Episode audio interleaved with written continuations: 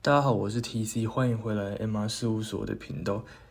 其实今天要讲的这个主题，我原本没有打算要讲，只是这个在我心中已经放了很久，然后我一直在想要怎么说比较好，因为。嗯，这个是有点敏感，对我也有点敏感。然后我不知道我录出来的结果会不会有点像是我在逃拍，但是我后来想一下，我觉得还是有必要说一下这样子。但是我的方式会用一个比较嗯比较正面的方式讲，而且那个是一口气，就是因为我是读这个，所以我必须站出来。然后勇于站出来去捍卫我自己的专业，跟跟这个我帮这个领域的人就是一起深远吧。我觉得是一个这样的心态，所以我还是必须透过一个公开的平台，然后跟各位传达一下我的意思。好，那我就把它当一个故事讲，那各位就听听就好了，你们就当一个故事听就好了。我觉得没有关系，但是我觉得。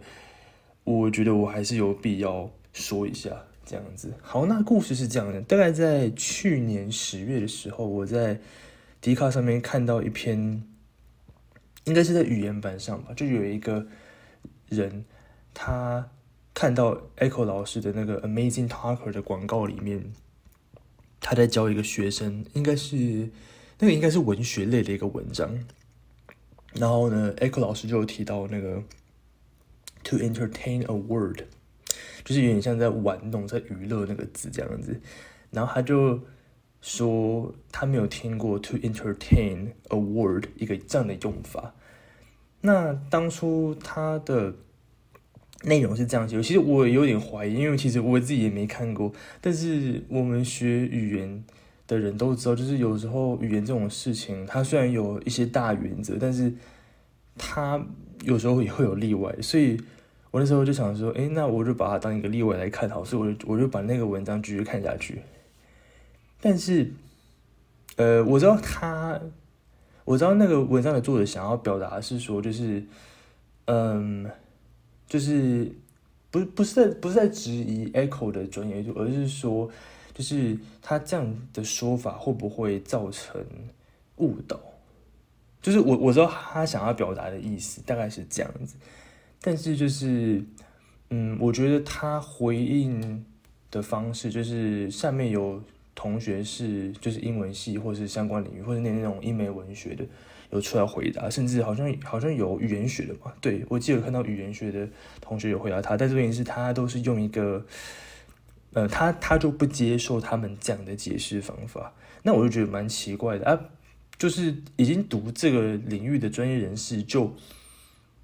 回答你，或就就就已经很愿意回答，然后呢，他就是用一个不是非常好的态度在回应，所以我不知道他他到底是要讨论还是要怎么样，嗯，反正 anyway 大概就这样吧。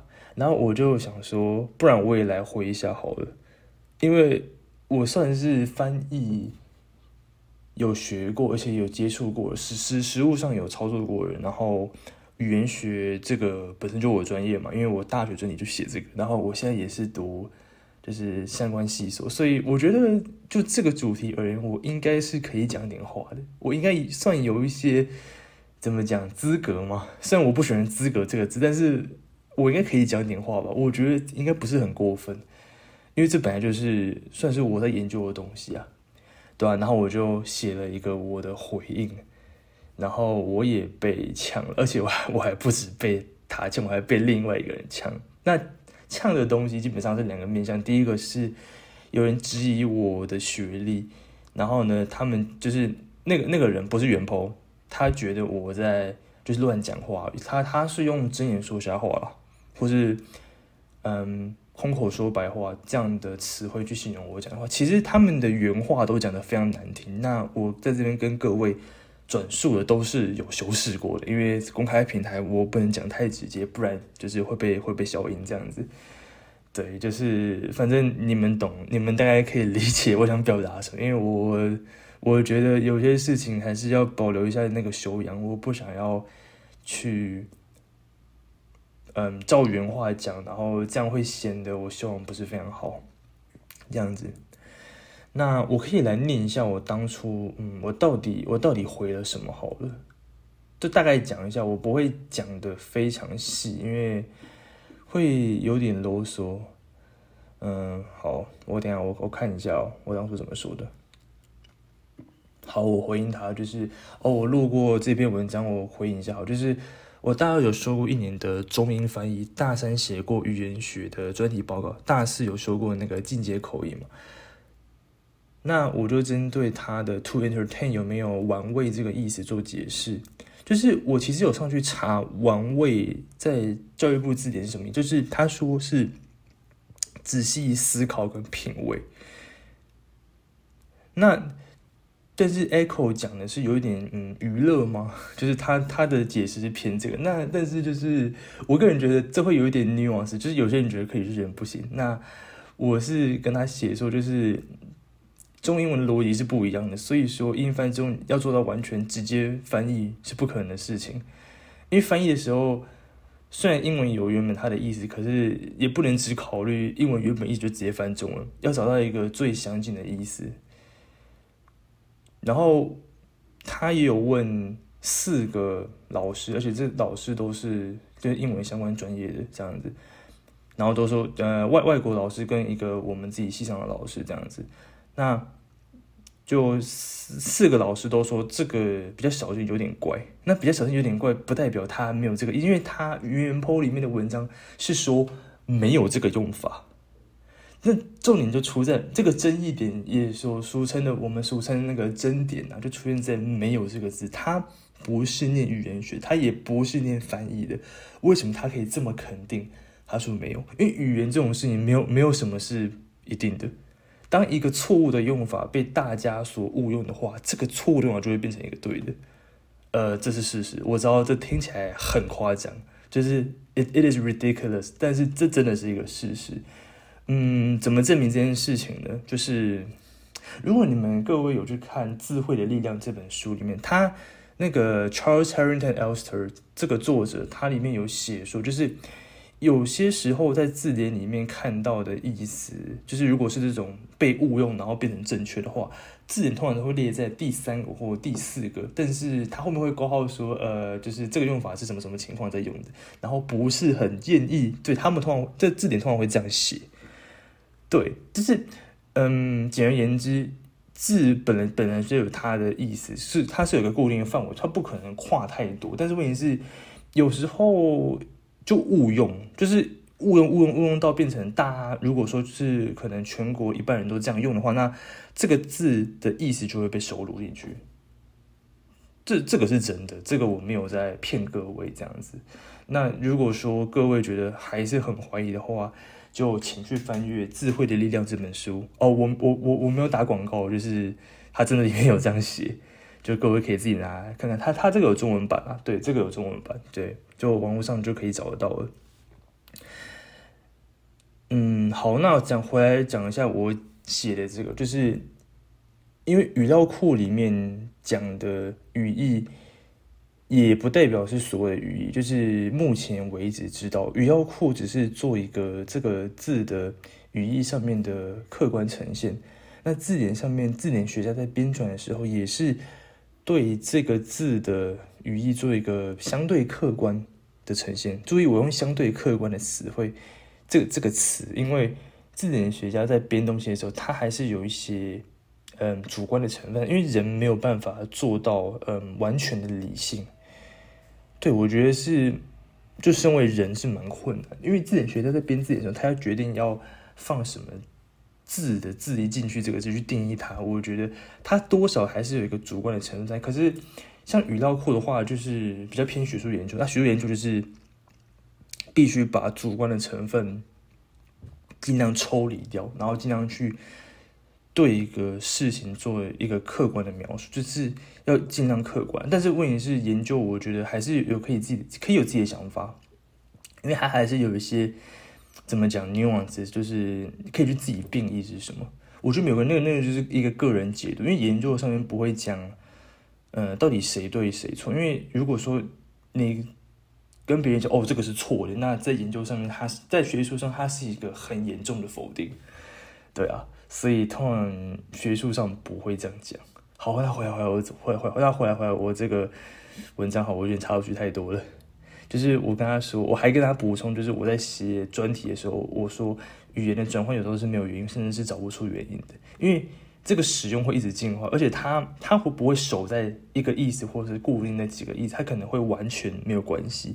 所以黄轩范老师就是他是一个台湾语言学界的一个权威，他是台大的一个教授，他就说，a word meaning is fluid not fixed，就是说语言的意思是一个流动，它不是固定的。然后我被另外一个人呛，不是原 po，他就说他是在讲我翻译的部分，他就说他觉得我在空口说白话，但是我跟他说，其实翻译没有标准答案，就是在不脱离原文的语义下，看你怎么翻而已。嗯，这个是真的，因为翻译如果说各位有兴趣去看每一本台湾出的那种教你翻译的书，其实翻译很多那种学说跟理论有真的有这东西，我没有骗各位。他都会写参考答案，而且以前我上翻译跟口译课的时候，两这两个不同老师，他们两个都说哦，就是参考不一定完全正确。像以前上口译课的时候，我们老师跟我说，他说有时候讲者会讲一些那种笑话，可是他那个笑话就是是那种美式幽默。可是美式幽默，各位我猜也大概知道，就是如果美式幽默用中文直接翻译的话，那就不好笑，或者说。那个梗就没有，就是他要铺梗，就是会没有那个梗，然后你听起来觉得，这到底有什么好笑？可是用英文，就是用英文讲就会完全不一样。对他就是用一个转化的方式去呈现，而不是直接对应那个，因为可能中文真的就没有这个意思啊。我们学语言的，我们都知道它会有一些就是灰色地带。对，但是我今天讲这个，我不是为了要批判这个做这个低卡的。就是原文的作者，他会有这样的怀疑。我不想要去批判，因为我觉得有些东西他并不知道。那我觉得他不知道也没关系，反正他就不是念这个。我我我觉得我没有必要对他这么严苛，只是他回应的方式真的真的令人不是很舒服啦。对啊，我是觉得就真的没有必要这样子。而且，嗯，就我觉得两个层面吧。第一个是他在他他在伤害他自己，因为他。他这样的论述就暴露他对这件事情，就是这个领域的认知是不是不是非常好，而且认知层次蛮低的。因为我们在这个领域的人，我们都知道，嗯，就是要判断一个人有没有学好，就是翻译这种东西，就是去看他的论述啊，就是你能你的概念讲的多清晰，或者是说那些基本的概念。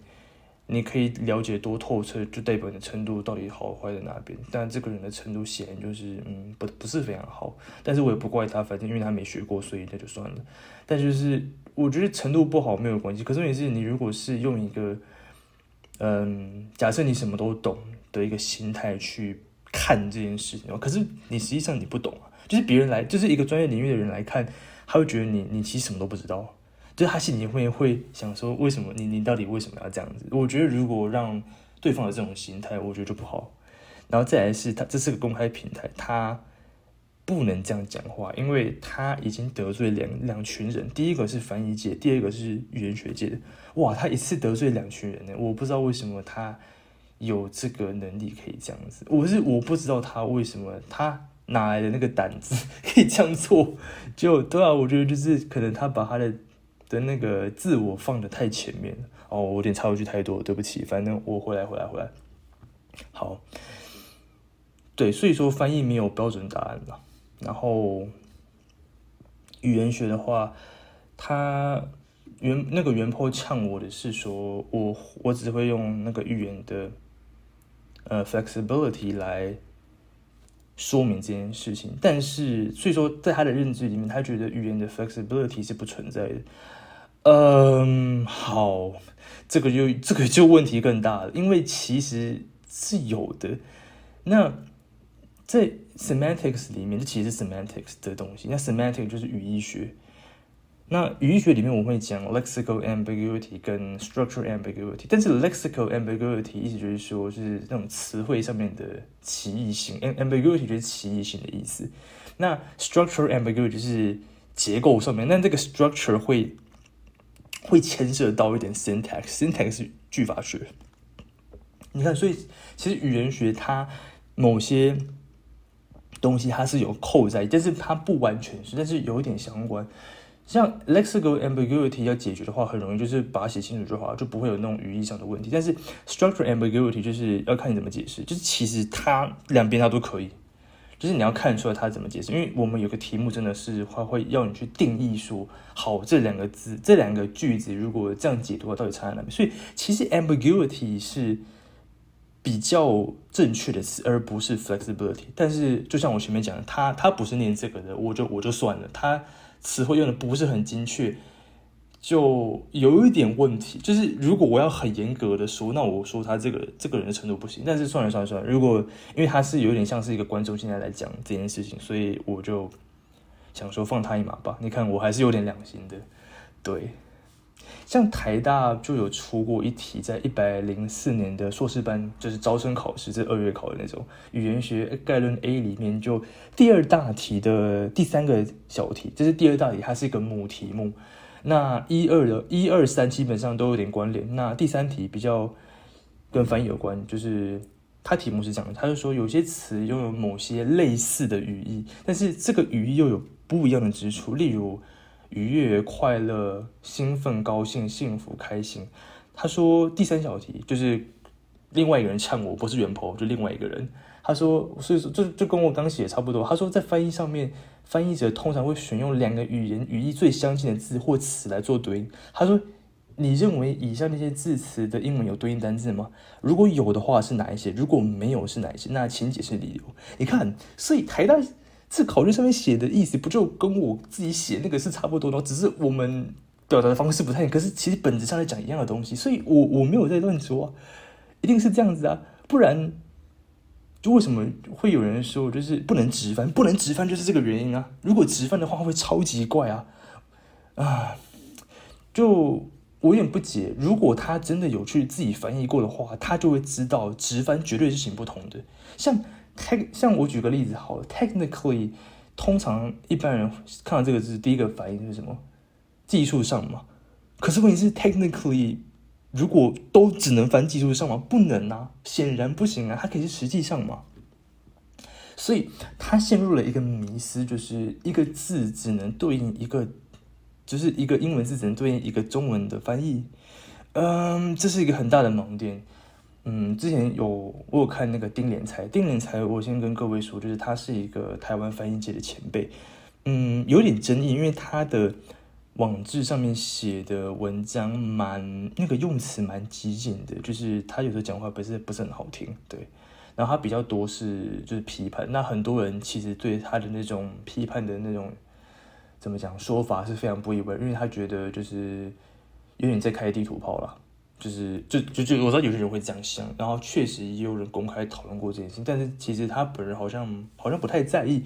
但是就翻译这件事情的看法，我跟丁连才是差不多的。就是如果说有人跟你说那个，或是有英文老师告诉你说一个英文字只能对应一个中文翻译，这个问法这样的说法，对不起，这样的说法是有一点问题的。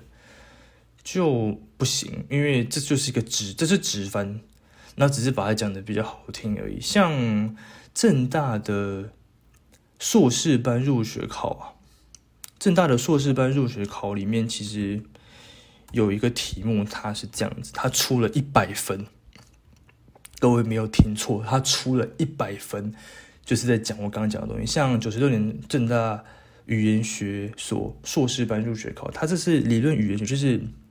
纯理论，他说语言中普遍存在的一个现象是形式，那我们叫 form，那意义就是 meaning，功能就是 function。他说不是一对一就是多对一，或是一对多。他说请以语音、词汇、句法、语义 slash 语用的面向举例说明。他说，请任用你任何一个熟悉的理论，就上题的例子做解释。那至少要选两个面向讨论。所以说，他这一题也在间接告诉你，就间接证明给你看的时候，其实语义。很多时候不是一对一的情况，它是多对或甚至一对。但是就个人实物上而言，呃，我觉得一对多的情况是比较多的。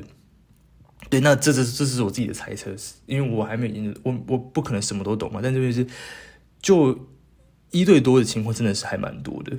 对，所以你看正大跟台大都这样出了，那这种题目其实蛮多的。就是他刚质疑那个基本题啊，就是那个原坡直接呛我说：“哦，语言没有，他是用 flexibility，但是我我不喜欢这个这个字，应该是 ambiguity。他讲的真的不是很精确，我必须要严格纠正他。就 ambiguity 这种题目是一个基本题，那也不是台大出，其实清大蛮喜欢出这个题的。就因为我收集。历届考卷的习惯，就是我只是看他怎么出诶。其实每个学校出的都差不多，只是他问法那个题目还是有难，终究还是有难易度了，对啊。可是这个在我们领域就是一个基本题，所以他拿一个，就是这是这个我们领域基本理论，然后他拿来质疑我，我是觉得蛮奇怪的。我我我不太知道为什么要这样做，对我就不是我想想的不太懂这样子。然后接下来就是一些比较偏碎碎念的时间吧，就是啊。那个学生是一个牙医，我可能前面没有讲，他是那种台湾很前面那种学，就是大家都知道那种学校的一个牙医系学生。你看，所以就证明其实到了牙医系，牙牙医系分数要很高啦。但是问题是，分数很高，分数很高不代表你什么都懂啊。像语言学你就不懂啊，就就真的就不懂啊。我我我不是讲的很难，就是他真的就有些东西就不知道嘛。所以真的不是所有东西你都会啊。就是我觉得。他的态度可能要稍微改一下啦，对吧？我觉得这样比较好。虽然我我我觉得我已经讲的很委婉了，对。那我讲的只讲的难听，讲的好听一点，就是他态度要改一下；讲的难听点，就是他的教养很差，对。然后他也伤害伤，他伤害了自己，也伤害了他的学校。然后更惨的是，我竟然跟他同学校，所以我我觉得身为这个学校，我感到非常惭愧。对，没有错，我我其实很惭愧，而且他这样讲，我刚刚前面不是讲说他会间接打到两个领域的人嘛？他一次得罪两个领域，我不知道为什么他可以开这种地图炮，就就就蛮猛的。对，唉，对不起，这这一集的叹气啊，有一些可能我前面讲前面有用一些不是很好的词，就请各位见谅，因为我很少情绪那么激动了。我我不知道我听起来有没有很激动，因为我现在在录录录音，但就是，啊，大家就这样吧。所以这故事大家就这样了。那我不知道我录起来会不会听起来像在逃拍，我等下可能自己听听一下录音档，我重听一下我在说什么好了。但是应该就是这样。那各位就把它当一个故事听好。那各位想知道这个故事的话，我的留言应该我留言在两千一百条那附近左右。如果有兴趣的话，就可以去看。我是 T C，那今天跟各位朋友到这边。如果任何问题，欢迎在下方评论区留言，或是有任何问题想让我细部讲解的话，也欢迎我会在下一集的抛开说明。那谢谢大家。